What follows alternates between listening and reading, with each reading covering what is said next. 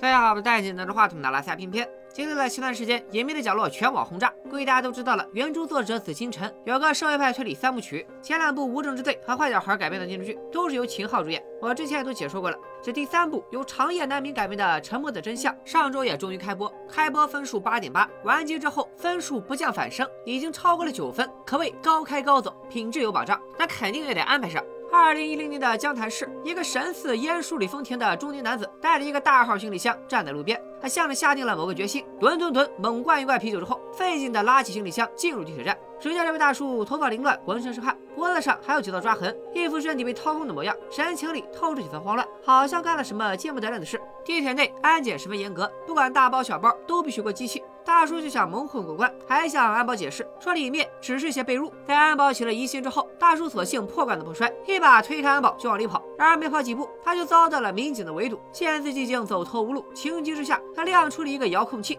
箱子里面是什么？无中炸弹。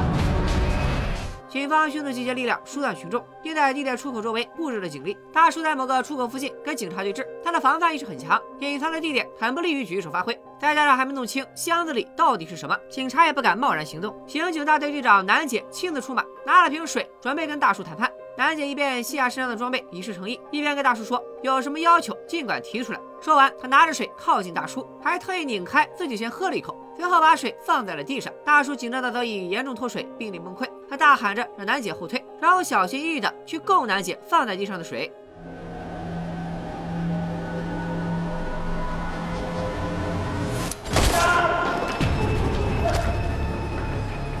炸炸了！要炸！控制住大叔后，警方将注意力集中在了排爆上面。全副武装的排爆手慢慢拉开了行李箱的拉链，终于得以一窥箱子里到底有什么致命武器。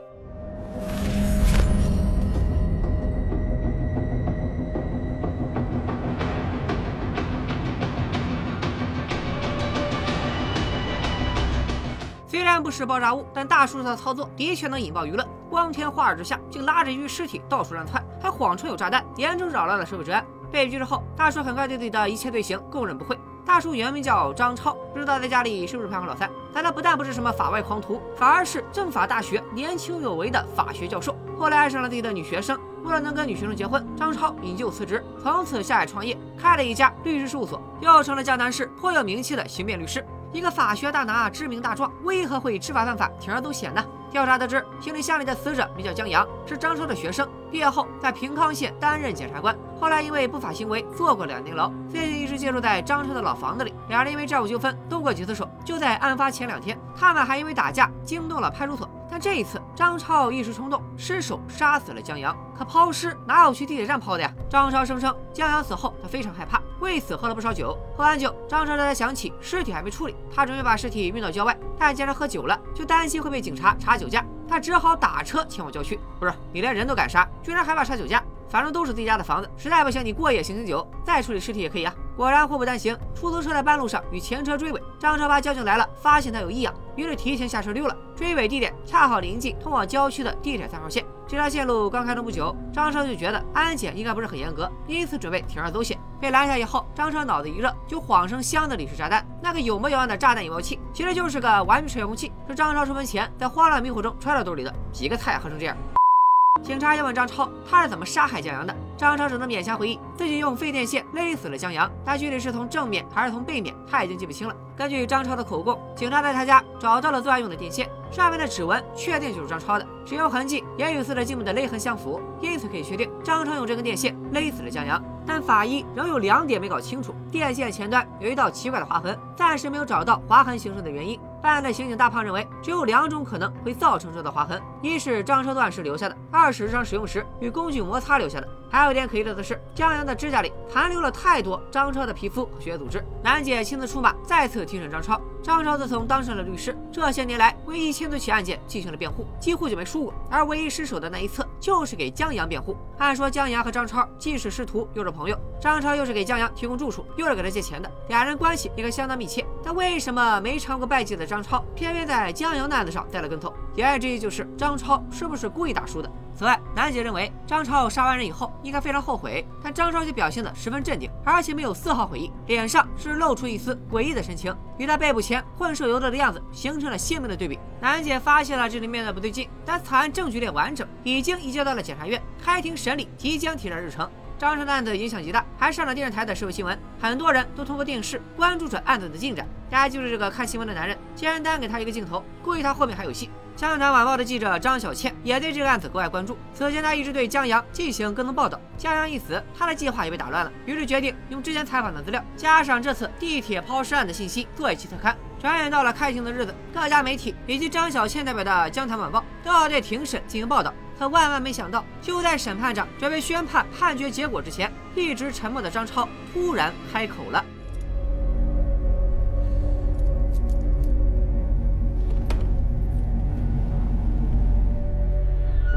因为我不明白为什么我今天我会站在这里接受谋杀的指控，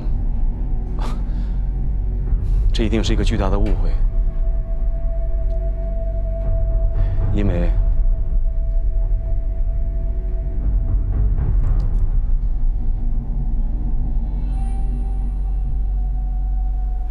我从来都没有杀过人。三月十二号，我根本就不在江潭市。此言一出，引起了一片哗然。这不是公开打警局的脸吗？市局表示要抽调骨干力量，成立地铁抛尸案专案组，彻查此案。省厅副厅长亲自点将，点的正是紫禁城推理宇宙里的破案高手颜良。颜良一到，立马提审张超。高手一般都出招诡异，颜良也不例外。张超听说来人是他，还恭维了两句，但颜良没接茬，只是问张超眼镜是从哪买的，近视多少度，为什么被捕时以及之前审讯时没有戴。张超解释说，在看守所戴眼镜是需要审批的，开庭前张超需要看很多资料，还特别进行了申请。颜良紧接着又问张超平时怎么上班，湘潭市的交通状况怎么样，抛尸案发生前有没有坐过新开通的地铁三号线。天一脚地一脚的问了好些不着边的问题，张超也都一一照实回答。颜良这才问张超，既然人不是他杀的，为什么之前那么痛快就认罪了？他又怎么解释江阳指甲里大量属于张超的皮肤和血组织？于是张超简述了他这几个月来的心路历程。在自己家发现尸体后，他非常害怕，好事不成反而被捕，一时糊涂就认了罪。认完罪当天他就后悔了，但他自己就是刑辩律师，对相关程序十分了解，担心在看守所犯案有难度，因此决定在法庭上说出实情，以此求得自保。至于指甲里的皮肤和血液组织，则是此前两人打架时江阳抓伤张超留下的。这个解释看似严谨，其实也有不合理之处。除非江阳自从和张超打架，一直到死前这一天多时间里都没有洗手，否则他的指甲里绝不可能留下那么多张超的皮肤和血组织。而且颜良不明白，既然人不是你杀的，为什么还要大闹地铁站？你应该很清楚，编造、故意传播虚假恐怖信息的罪名也得判个三五年。张超没有正面回答这个问题，只是说颜良的出现让他看到了希望。他们有二十四天的时间查出真相，不出意外的话，第二十四天所有隐情都将大白于天下。此时的张超完全不像是犯罪嫌疑人，反倒像是个试卷出题人。既然他说出二十四天这个期限，说明这一切都不像他前后两次陈述的那么简单。这是张超给警方出的一张考卷，指导一个破题高手将上面的难题逐个击破。审讯结束后，颜良等人复盘了此前的问话。虽然在第一轮审讯中，张超的口供和所有证据都对得上，但现在看来全部都是巧合，或者说是设计好的。从张超的车、手机以及银行卡移动轨迹来看，他当天没有出江南市半步。可张超却翻供说，这是因为他把这些都留给了江阳，自己则身在北京，有相当充分的不在场证明。一切出行记录和监控都能证明这一点。可法医的检验结果是，江阳是被人从身后用蛮力勒死的，杀人者必须在现场才能完成。难道人真的不是张超所杀？但可以肯定的是，张超一个近视眼，又没坐过新开通的三号线，没戴眼镜，就拎着一具尸体跑到地铁站，说明他之前肯定踩过点儿。也就是说，至少抛尸行为是经过精密规划的。就在警察为张超这波操作搞得晕头转向，各种想法层出不穷的时候，女记者张小倩收到了一个化名为 HGP 的人的来信。HGP 啥意思？护肝片吗？来，大家把“护肝片”这仨字给我刷墙。收到信后，小倩第一时间把信转交给专案组，因为这个护肝片想跟警方打个赌，看他们能不能在二十四天内侦破江阳被害的案件。每三天，他会给警方寄一张完整照片的九分之一。二十四天后，照片拼凑完整，就能找到杀害江阳的真凶。但护肝片希望警察能在照片拼凑完整前破案，否则到时候江潭市会死很多人。而且，警方每收到照片的一部分都要刊登在江潭晚报的头版，否则当晚十二点，城市的某处就会发生爆炸。机器人和张超都提到了二十四天这个时限，这么看来，整个事情越发像是张超跟人联手布下的局。但南姐再次提审张超，得到的答案却是纯属巧合。局长认为，一旦刊登这封信，就会引发社会恐慌；但如果不发，万一来信人动真格的，城市里突然发生爆炸，也会引发严重后果。颜良想出了一个办法，笨是笨了点但好歹是个招。他提议限量发售报纸，只在邮筒附近投放，让机器人以为自己掌控了局面。到时候他势必会去报摊看报或购买报纸，只要派出警力跟踪所有报纸的去向，就能找到神秘的机器人。布置完这些，颜良带着刑警小马又去了趟案发现场，偶遇了张超年轻的老婆李静。据李静透露，江阳此人人品极差，为了赌博跟张超借了三十多万，至今未还，还在张超的老房子里白住着，书架上还留着一些江阳的书信。除此之外，两人也没什么别的新发现。颜良只是觉得阳台上废弃的折叠衣架似乎不太对劲。回到局里，神秘来信的调查结果也出来了，信封、信件以及照片上只有邮局和报社工作人员的指纹，寄信人没有留下任何线索，说明这个家伙有很强的反侦查能力。再看那九分之一张照片，警方把照片里显示的位置定位到了江阳当年担任检察官的平康县。为了了解更多江江阳的情况，颜良约了对江阳进行过跟踪报道的记者张小倩，但小倩也只是简单介绍了江阳的生平。名牌大学毕业，毕业后来到平康县检察院，因为一起案子蹲了两年大狱，出来后工作没了，老婆孩子也跑了，直到被杀前一直靠着修手机为生。但具体是因为什么案子入的狱，小倩建议颜良去问问江阳的前女友吴爱可。基本上也是从这里之后，这部剧就开始了多时间线叙事，一条是二零一零年的颜良，一条是二零零三年的江阳。还有一条则属于接下来咱们即将要认识的这个人，三线并进，抽丝剥茧一般，慢慢揭晓整个故事的谜底。在见吴艾可之前，颜良在江阳的书信里发现一个名叫侯贵平的人的身份证复印件。原来神秘来信署名的 HGP 不是护肝片的拼音缩写，而是指的侯贵平。在他户籍系统里检索后发现，侯贵平早在十年前就死了。江阳和侯贵平到底是什么关系？恐怕也只有他的前女友吴爱可才清楚。奇怪的是，吴爱可眼里的江阳和李静眼里的江阳完全就不是一个人。当年年的江阳是检察院唯一的研究生，年轻帅气，能力出众，不到一年就被破格提拔为侦查监督科科长。而小吴的爸爸老吴是市检察院的副检察长，对江阳很是欣赏。当时江阳和小吴已经到了要谈婚论嫁的地步。然而一个女孩的出现打破了他们平静的生活，而这个女孩正是当时还没嫁给张超的李静啊！别多想啊，不是那种打破。江阳、李静、侯贵平三人是老同学。侯贵平生前曾和李静交往，他读研一的时候申请来到平冈县支教，支教期间却意外身亡。学校通报的死亡原因是下河游泳意外溺亡。但李静了解到，结案资料里的死亡原因是侯贵平性侵妇女，在警察逮捕他的过程中畏罪跳河自杀。所以侯贵平的同班同学李静和江阳都相信侯贵平绝不可能做出性侵妇女的事。而且当时侯贵平班上有个女生喝了农药自杀，经调查，这个女生在他前曾遭到性侵。侯贵平知道后一直在积极申诉，想给女生讨个公道。最后他自己却被扣了个性侵妇女并且畏罪自杀的帽子，这明显是被人嫁祸。好嘛，先是张超的案子，牵出死者江阳自己也坐过牢，现在又发现了另一个十年前的死者侯桂平也背了案子。大家可以把老套娃了打在屏幕上。李静想拜托江阳重启侯贵平案的调查，江阳一开始还有点犹豫，没想到担心男友被拐跑，在一旁暗中观察的小吴坐不住了，他替江阳拍了板，必须狠狠的查，甭管背后牵扯了多少利益关系，都得把罪魁祸首给揪出来。就这样，江阳被推到了风口浪尖上，他很快开始了重新调查的工作。第一步就是确认侯贵平的真实死因，但就这第一步，江阳都走得十分艰难。当时的刑侦大队长李建国百般阻挠江阳的调查，检察院怎么说也是公安的监管单位，李建国却一点都不怵江阳这个初出茅庐的。小子一直以案件过去多年，当事人已经死亡为由，不让江阳看侯贵平案的卷宗。碰了一鼻子灰的江阳灰溜溜的回到检察院，在办公室气得直骂娘。小吴脑筋活，给江阳指了条道：全县的尸检报告都出自法医老陈，公开渠道走不通，私底下跟老陈打探更靠谱。老陈一开始还是一副铁面无私的样子，但听说江阳和死者是同学，这案子还有一层私人关系，老陈动了点歪心思，开口就跟江阳要了一千块的好处费。为了破案，江阳一狠心一咬牙答应了。下班后，老陈和江阳小两口约在了一家餐厅，收了江阳的好处费，老陈也准备大方一把，说是要请江阳和小吴整顿硬的。两个年轻人也是一副要把这一千块吃回来的样子。大哥，您看您吃点什么？三碗榨菜肉丝面。一看老陈也是老经验标兵了，不过他确实不负江阳所托，带来了胡桂平真正的尸检报告。虽然当年老陈已经出具了这份报告，但后来结案材料里的结论并非出自老陈之手，显然是有人暗中狸猫换太子。老陈还嘱咐江阳，现在止步还来得及，一旦打开这份报告，就像打开潘多拉的魔盒，随之而来的可能是无尽的灾祸。因为这案子背后的势力不是江阳一个小科长能搬得动的。那照你这么说，得多大级别才能翻案啊？等他当上了检察长还差不多。我爸是市检察院的副检察长，级别够不够？哦，这样的话，那就有的玩了。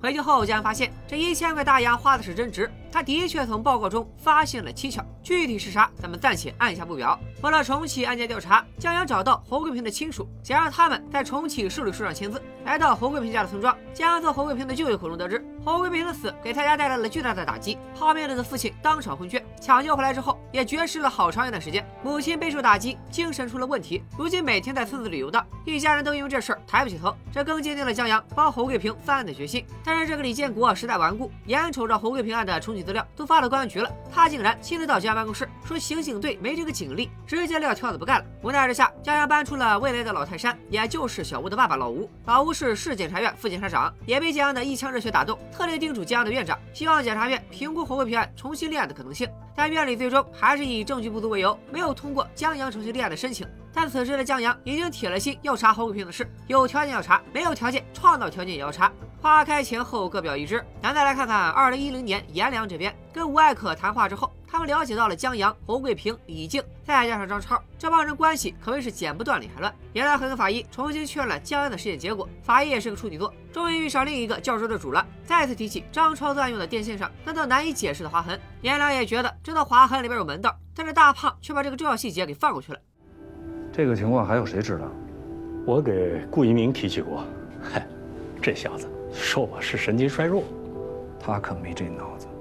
你再看看我这脑袋啊，好好看看，看我这面相，天庭饱满，地阁方圆。老话怎么讲的？这叫聪明。为确认江阳的死因，颜良和小马再次来到张超的老房子。这回再看，屋里已经被李静安排人彻底打扫过了。但最让颜良惦记的折叠衣架仍然在阳台上堆放着。这回李静没在旁边看着，颜良终于有机会让小马给衣架拍照，尺寸啥的也都记得明明白白。原来还让小马到各大超市、商场、小卖部、夜市寻找一模一样的衣架，但小马跑了好几天都一无所获。哎，这时候要是有淘宝的实拍搜同款功能就好了，马爸爸打钱。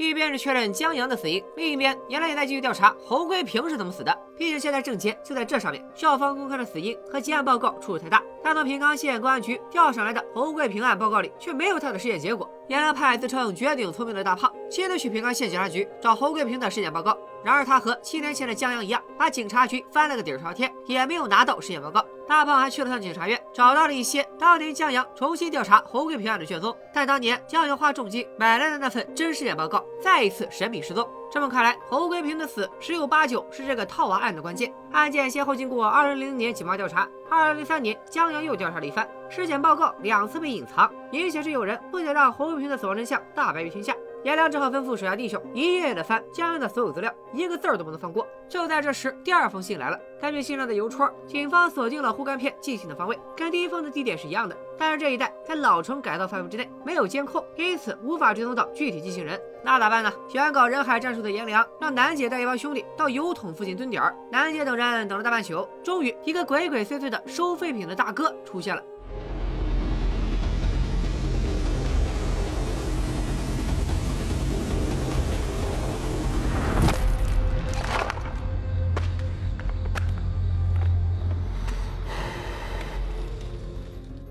白激动了，原来就是个正经收废品大哥。大哥走后，这周围再没有别的动静。但奇怪的是，同时有另一伙人也在监视着这个油桶。接线的小伙伴估计发现了，这个收废品的大哥之前其实就出现过，就是那个看见了新闻的神秘男子。而且这么一部严肃作品，气氛都轰到这儿了，你还不是逗警察和观众玩？楠姐一行人很可能是让大鱼给溜走了。后来经查证，另一伙盯梢的人用的是假车牌，看来也是一伙见不得光的人。警队弟兄们哈欠连天蹲点的同时，颜良倒是乐得自在，和女记者小倩约饭去了。不过他这顿饭还约出了点情报。颜良总觉得从张超地铁抛尸开始，整件事都像是精心设计好的。小倩则透露，江阳似乎对自己的死早有预料。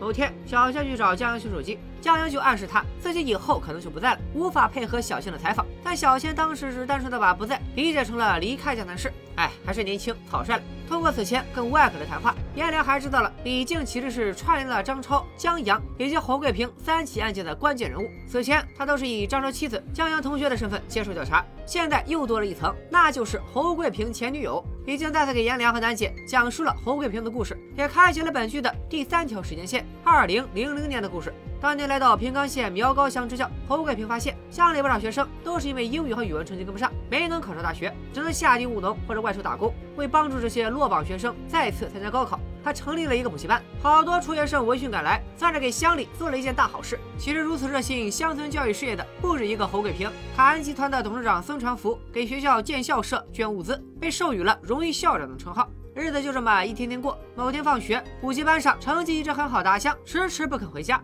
他还提出想跟侯贵平一起去镇上吃晚饭，有事儿要聊。两人刚到校门口，一个自称是阿香表哥的黄毛小子非要拉阿香回家吃饭。阿香却是再三推辞。这个侯贵平也感觉到了哪里不对劲，但听说黄毛是阿香的表哥，也就让阿香跟着黄毛走了。可没想到，侯贵平不祥的预感应验了。就在跟黄毛出去吃饭回来的第二天，阿香服用农药自杀，因为用量过大，医生没能把人救回来。才刚刚十八岁的阿香，很快就要再次参加高考，很可能考上大学，改变命运的他，就这样去世了。阿香去世后，侯贵平才了解到黄毛根本不是阿香的表哥，而是镇上出了名的流氓。学生们推测，阿香一定是被黄毛欺负了，因此才想不开自杀的。侯贵平想起阿香被黄毛带走的那天，他磨磨蹭蹭不肯回家，好像在写什么。他跑回教室，翻出了阿香当时记下的日记。原来那不是黄毛第第一次来找阿香，此前黄毛就一直逼迫阿香跟他进城。侯贵平这才明白事情的原委，立马到公安局报案，举报黄毛性侵女学生。公安局立案调查后发现，阿香死前的确遭人性侵，但是性侵的人。并不是黄毛，黄毛也从此跟侯贵平结了梁子，还跑到侯贵平宿舍把他痛打一顿。你很硬吗？啊，你很硬吗？你去告我！哈哈，老子在局里受罪，你还在这睡女人！如果当时侯贵平就此罢休，可能也不会引发后续的事情。但毕竟是他让阿香跟黄毛走的，侯贵平总觉得是自己害了阿香，因此他并不甘心就此打住。李静还提到，如果不是那台照相机，侯贵平也许就不会死。颜良反问侯贵平是用相机拍到了什么吗？不等李静透露更多，警局收到了第三封来信，颜良很难解，只好匆匆往回赶。看来机器人提高了警惕，换了个地方寄信。与此同时，警察在江阳的遗物里发现了一份照相馆的数据，这不是跟李静说的照相机对上号了吗？大家可以把呼应上了打在公屏上。数据显示，时间为二零零零年十月二十六日，就在侯桂平死前大约一周。那时候数码相机还不普及，都是用的胶卷，拍完照还要去照相馆洗出来。尽管已经过去了十多年，颜良还是决定实地探访那家照相馆，说不定能找到当初侯贵平拍摄照片的底片。可没想到，照相馆早就被烧毁了。根据民警的记录，失火那天是二零零三年九月二十号，馆主李大北也在大火中丧生。看时间，应该就是在江阳调查侯贵平案期间。其实，不仅是侯贵平的尸检报告，还有这家照相馆与侯贵平案有关的所有信息，几乎都会神秘失踪。当初江阳在核实侯贵平死因的时候，就发现侯贵平因为性侵妇女被举报当天，也就是侯贵平被发现死亡的前一天，就连出警的两名警察不久之后也被调走了。而江阳本人也因为调查这个案子，收到了死亡警告。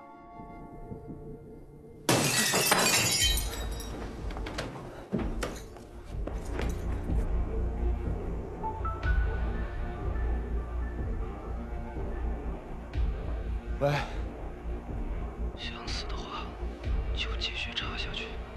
你是谁？喂。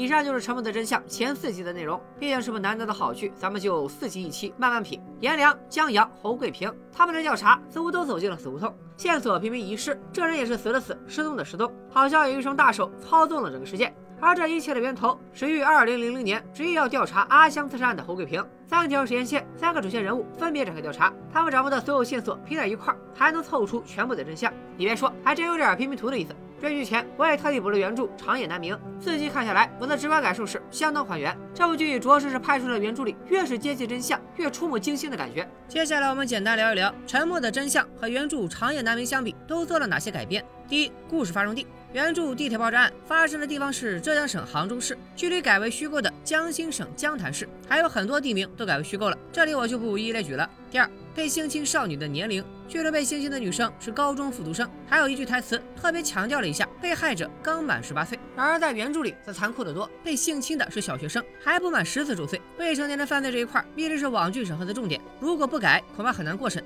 第三，颜良的身份，在书里，颜良因为违纪被开除了公职，案发时的身份是浙大数学系教授。另外，在紫禁城推理宇宙中，这个颜良不是隐秘的角落里那个想当刑警的少年，而是张东升的大学老师。传闻的真相里，颜良则是刑警队长。很简单，现代刑侦剧里，破案的主角必须是刑警、法医、检察官这些公职人员，大学教授不行，私家侦探更不行。第四，神秘照片，原著里侯桂平确实拍到了照片。但是神秘人每三天寄一张碎片给媒体，不登头版就知道爆炸，这些都是网剧的改编。不得不说加的好，开篇就把悬疑感和危机感营造起来，加入现实破案这个元素，让剧情更加紧凑惊险。每集最后片尾的拼图一步步完整，形式感很足，而且这条线也对应了结局的一个大反转。在这里我就不剧透了，感兴趣的小伙伴可以自己去看原剧。其实紫禁城的另外两部作品，说到底还是能切实的落实到个人命运和情感上。在看完长夜难明，总有一种无语问苍天，苍天不你哪位的失落感。而伴随着这种失落感的，又是非常强烈的震撼，越到后面越精彩。只要照着原著拍，这剧就不会崩。听开了超前点播的小伙伴说，剧的后半程也非常稳。紫禁城自己也发微博直呼剧组牛批，所以我也会继续追这部剧，看看背后总的警方查案的神秘势力到底是谁。侯贵平的相机到底拍到了什么，导致他们灭口？他的尸检报告里隐藏着什么秘密？江阳又是被何人所杀？勒死他的电线上为什么会出现奇怪的划痕？那个晾衣架又有什么蹊跷？神秘信件是何人所寄？那个捡废品的大哥又是何方神圣？好了好了，不能说更多了，感觉聪明的小伙伴很快就要猜到真相了。如果你也想快点看到马拉塞加的解说、护肝片啥的，就赶紧往我这里投喂吧。这时候就有人在弹幕里问了，如何投喂呢？很简单，本期视频点赞过十五万，两天之内必更下一期。拜了个拜。就在黑暗之中掩盖了坠落已久的痕迹，亦或层出叠现，看似偶然。